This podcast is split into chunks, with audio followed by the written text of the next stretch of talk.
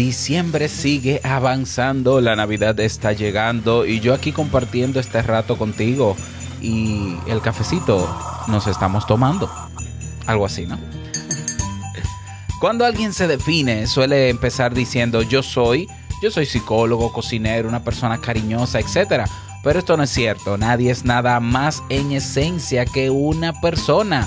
Quien se define de esta manera olvida otros muchos aspectos de sí mismo. Porque pensemos, y si no tuviéramos títulos opuestos sociales, entonces dejaríamos de ser. Hoy quiero que tengas en cuenta algunos detalles sobre este aspecto. Quédate. Si lo sueñas, lo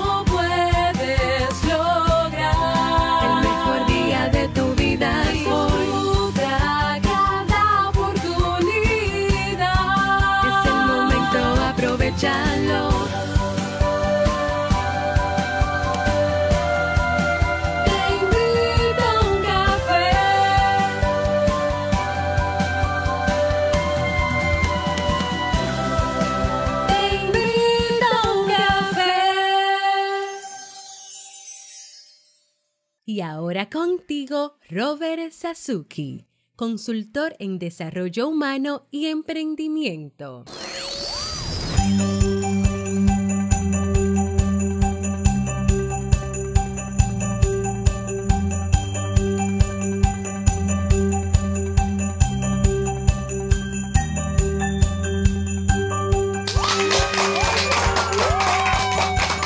Hola, ¿qué tal con esa energía positiva, esos aplausos y aquí tu cafecito de siempre? Mm. Damos inicio a este episodio número 1190 del programa Te invito a un café. Yo soy Robert Sasuki y estaré compartiendo este rato contigo, ayudándote y motivándote para que puedas tener un día recargado positivamente y con buen ánimo.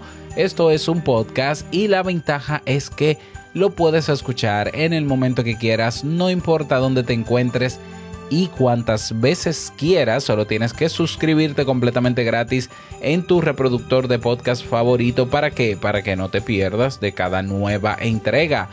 Grabamos de lunes a viernes desde Santo Domingo, República Dominicana y para todo el mundo y hoy he preparado un tema que tengo muchas ganas de compartir contigo y que espero sobre todo que te sea de muchísima utilidad.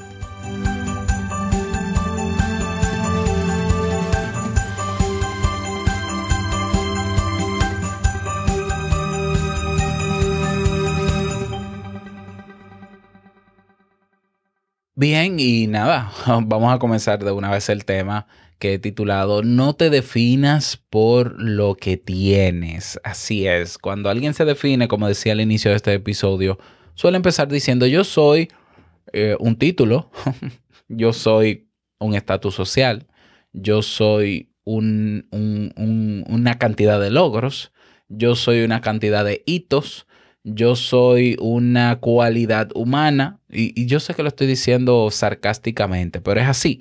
O sea, generalmente nos definimos en función de lo que tenemos, ¿ya?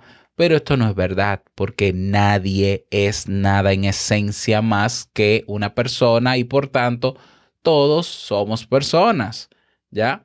Y claro, cuando nos definimos con una sola cosa, nos limitamos. A mí, por ejemplo, últimamente cuando me han hecho entrevistas y me dicen, bueno, Robert, preséntate, ¿quién eres? ¿Y a qué te dedicas? ¿O cómo te defines?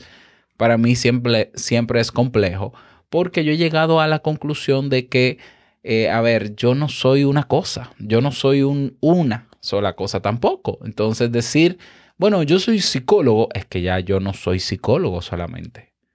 Ah, bueno, yo soy máster en publicidad y marketing. No, solamente. Ah, bueno, yo soy músico. No, no solamente. Bueno, yo... eh, entonces, definirme... eh, claro que yo en algún momento pensé en no definirme y decir, yo no tengo definición, o sea, yo soy un ser humano que hace cosas, pero eso también es definición. Ya. Pero bueno, la realidad es que nadie es totalmente psicólogo, ni totalmente cocinero, ni totalmente cariñoso, ni totalmente gruñón. ¿Ya? Estas son solo características particulares que se desarrollan de vez en cuando en nuestra vida, pero que no han de definirnos. Es mucho más correcto afirmar que Bueno, mira, a veces practico la psicología, otras sé preparar un buen plato, en ocasiones me muestro de forma cariñosa y de vez en cuando me comporto como un gruñón.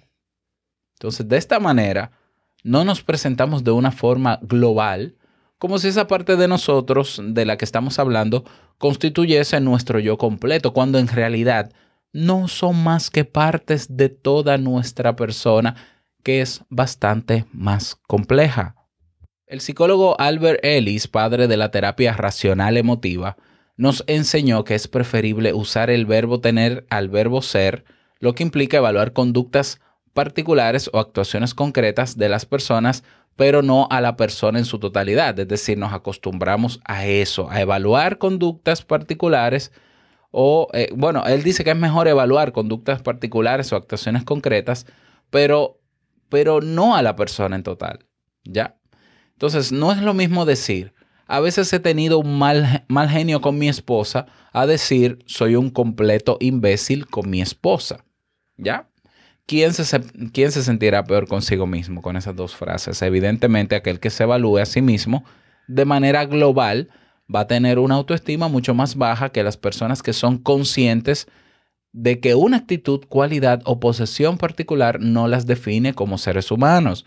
Yo he escuchado personas con, el, con un discurso constante de que yo soy eh, descuidado, yo soy una persona eh, depresiva, yo soy una persona altamente sensible. Yo soy, y yo siempre digo, sé, pero espera, no puede ser que tú seas eso todo el tiempo. Habrán situaciones o contextos donde esa situación o cualidad o esa actitud se muestre más y en otros menos. Yo soy una persona odiosa o yo soy una persona tóxica, ¿eh? o yo soy una persona... Bueno, es que no siempre somos eso en, en todos los contextos. Tiene que haber un, en, en una situación de tu vida, en algún contexto de tu vida, tú no expresas eso o tú no, no muestras esa actitud o esa cualidad. Entonces, la aceptación incondicional que planteó Ellis pretende que los seres humanos no caigamos en la trampa de definirnos en función de características externas superfluas o perecederas, como podrían ser el físico, la fama, el éxito, el puesto laboral, el cargo, el dinero, etc. Ya, muy al contrario de esto, las personas deben aprender a aceptarse al margen de todo esto y amarse incondicionalmente por el hecho de ser humano. Simple y sencillamente, detrás de ese título tuyo, detrás de ese puesto, detrás de esa de ese estatus social, detrás de ese éxito o fama o físico, tú eres una persona más. Así de un simple mortal, como hace unos días estábamos dialogando y alguien me dijo, Robert es un simple mortal. Y yo sí, exactamente. yo soy un simple mortal. Y es la verdad. ¿eh? Según Ellis, todos los seres humanos poseemos el mismo valor. Según Ellis, Albert Ellis, según Robert Sasuki también, todos los seres humanos poseemos el mismo valor independientemente de nuestras cualidades, defectos, monto en el banco, ya que es imposible calcular el valor de una persona. No existe un parámetro para medirlo, aunque sabemos, desgraciadamente, que en nuestra cultura se afirme que una persona vale más o menos que otra dependiendo de ciertos rasgos o posesiones. Pero eso es un sesgo cultural. Eso es, eh, aunque se vea como la norma, recuérdate que eh, hay muchas cosas que son norma en la sociedad que no son, que no son correctas ni adecuadas. Como también hay, ley, hay leyes, la norma generalmente se establece porque un grupo de personas se pone de acuerdo para aceptarlas. Pero eso no quiere decir que esté de acuerdo o que esté bien o que sea lo adecuado. Y eso puede cambiar. ¿Ya? Y es un tema cultural, naturalmente. ¿Por qué? Porque, por ejemplo, en países pobres como el mío, República Dominicana, a ti se te mide, bueno, aquí ya se te mide por todo, por todo lo que tienes. Se te, se te mide en función de tu estatus económico. ¿Ya? Se te mide si tú tienes, eh, dependiendo del año del vehículo, se te mide. ¿Ya? Pero es un asunto cultural. Tú te vas a un país rico, del primer mundo o más avanzado, y tú puedes tener todos los millones que tú quieras y tú eres uno más. Claro, la cultura va moldeando ese, ese tema, pero en realidad vuelvo a lo mismo. Si nosotros no nos llevamos de comparaciones absurdas, que para mí son absurdas, si a mí alguien me va a medir por el año del vehículo que yo tengo, pues que me mida como quiera, yo seguiré siendo el mismo Robert Sasuki con vehículo o sin vehículo. ¿Ya? Entonces, ¿cuál es el problema? Que quien entra en esta dinámica cultural y social de la comparación y del definirme por lo que tengo, mira, vas a perder mucho dinero queriendo mantener un estatus o una supuesta reputación. Vas a estar ansioso constantemente o con miedo porque estarás pendiente a lo que digan los demás de ti. Nunca vas a satisfacer la opinión de todos, nunca lo vas a hacer, te vas a frustrar muchas veces y vas a lacerar tu autoestima.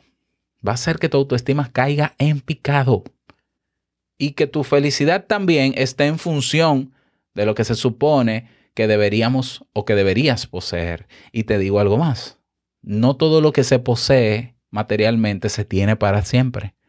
No, el dinero se acaba, los bienes materiales se acaban, la salud acaba.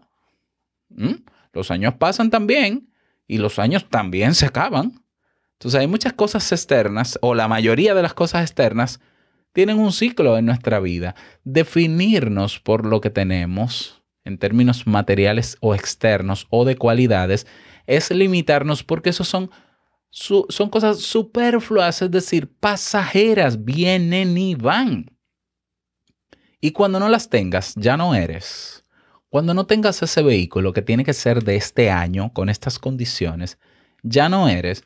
Cuando no tengas ese apartamento, ese dinero en el banco, ya no eres. ¿Lo ves? ¿Lo ves? Que nosotros tenemos que aprender.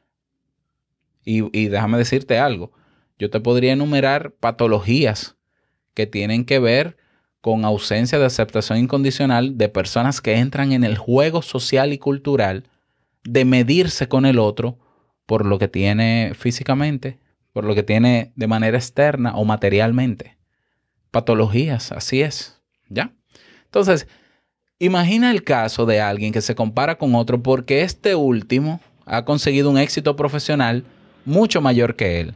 Esta persona le está dando una importancia al éxito profesional tan grande que hace que eso le defina por completo, aunque sea solo una pequeña área de su vida. Si indagamos seguramente, encontraremos en él pensamientos irracionales del tipo no valgo nada, nunca conseguiré llegar, soy un inútil por no haber conseguido ser alguien en la vida. Ahí, en mi país se usa la frase, el que no va a la universidad no es gente, el que no tiene un título no es gente. Y yo siempre he estado en contra. Yo digo, "Hey, tú eres gente con o sin título. Ir a la universidad es una opción más. Y más en estos tiempos. Es una opción más.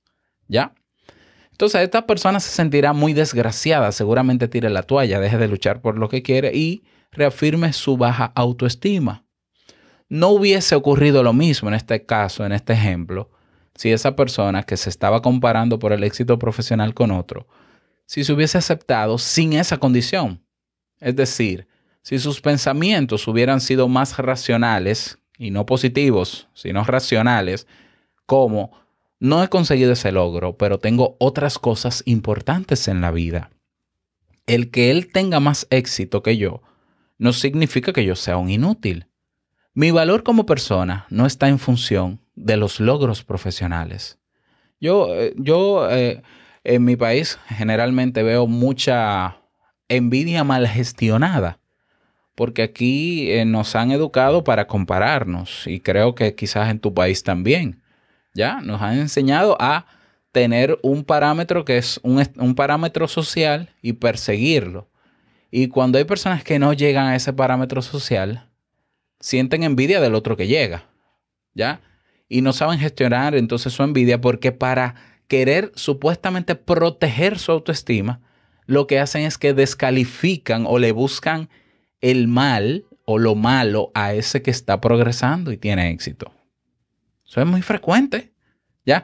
Pero el problema lo tiene esa persona que no sabe gestionar su envidia y que entiende que que para proteger su autoestima necesita acabar el otro para conformarse y para validar su desgracia.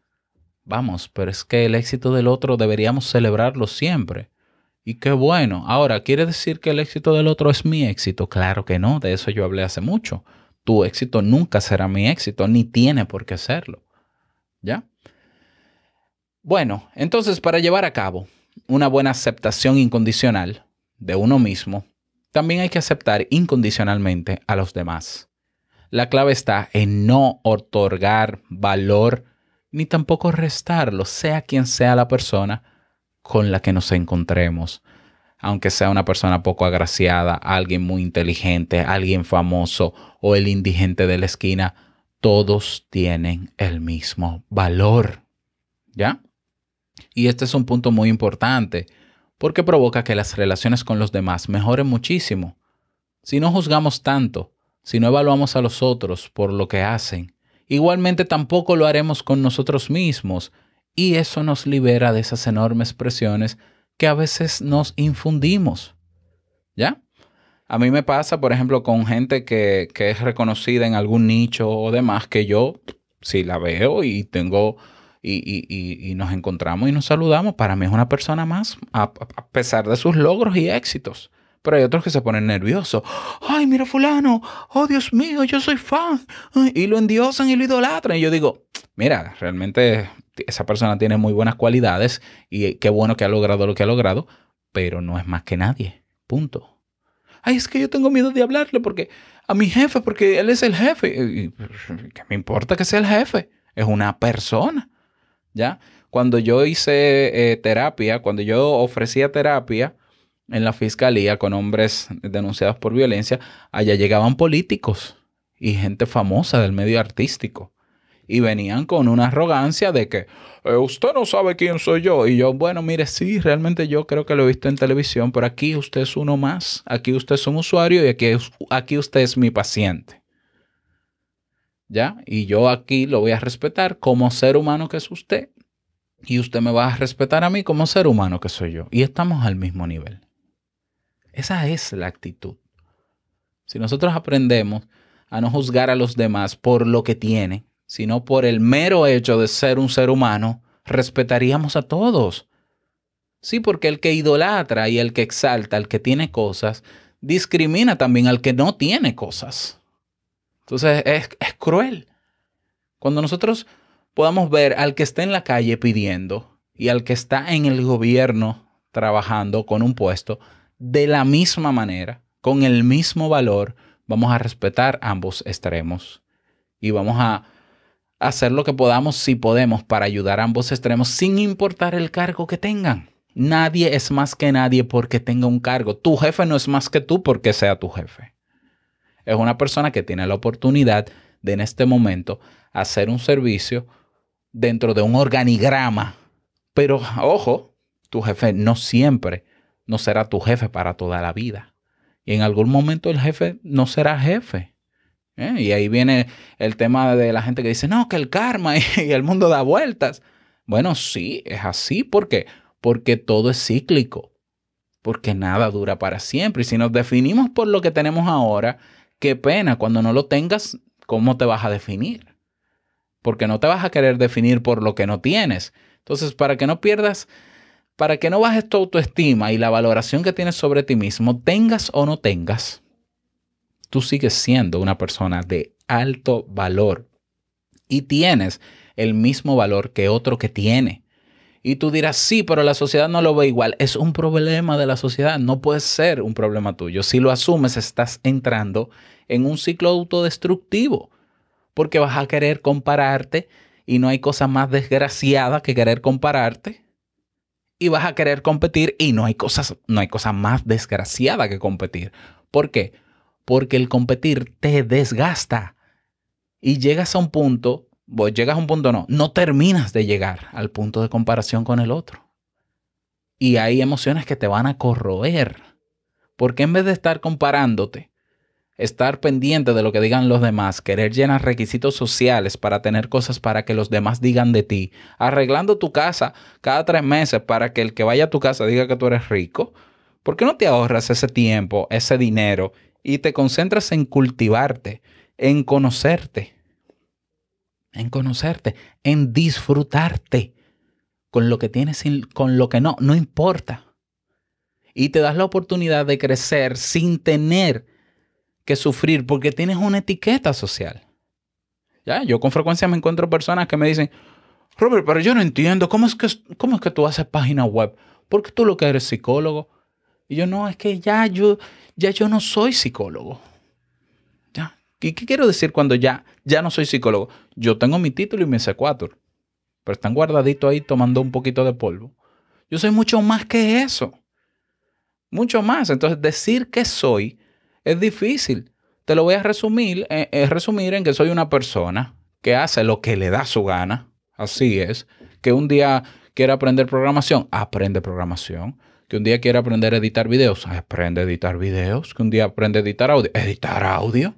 Que me gustaría eh, estudiar comunicación, comunicación, locución, locución. Lo que me dé mi gana. ¿Por qué? Porque lo que me gusta yo lo hago. Ay, pero que la gente dirá entonces que, que, no hay manera de definirte. Exactamente. Exactamente. No, pero es que tú tienes que elegir un solo título, una sola cosa para que la gente entienda que tú eres. La gente debe entender que yo soy una persona, un ser humano y ya. El que quiera medirme por lo que yo tengo, se- conmigo se va a confundir muchísimo porque no va a terminar de sacar una conclusión objetiva ni, ni, ni dentro de un estándar social. Al final va a decir, este es un loco. Si por términos de tener eh, lo que tienes y las cualidades y títulos que tienes son lo que te definen, yo soy un loco. ¿Por qué un loco? Porque yo tengo, yo sé hacer muchas cosas.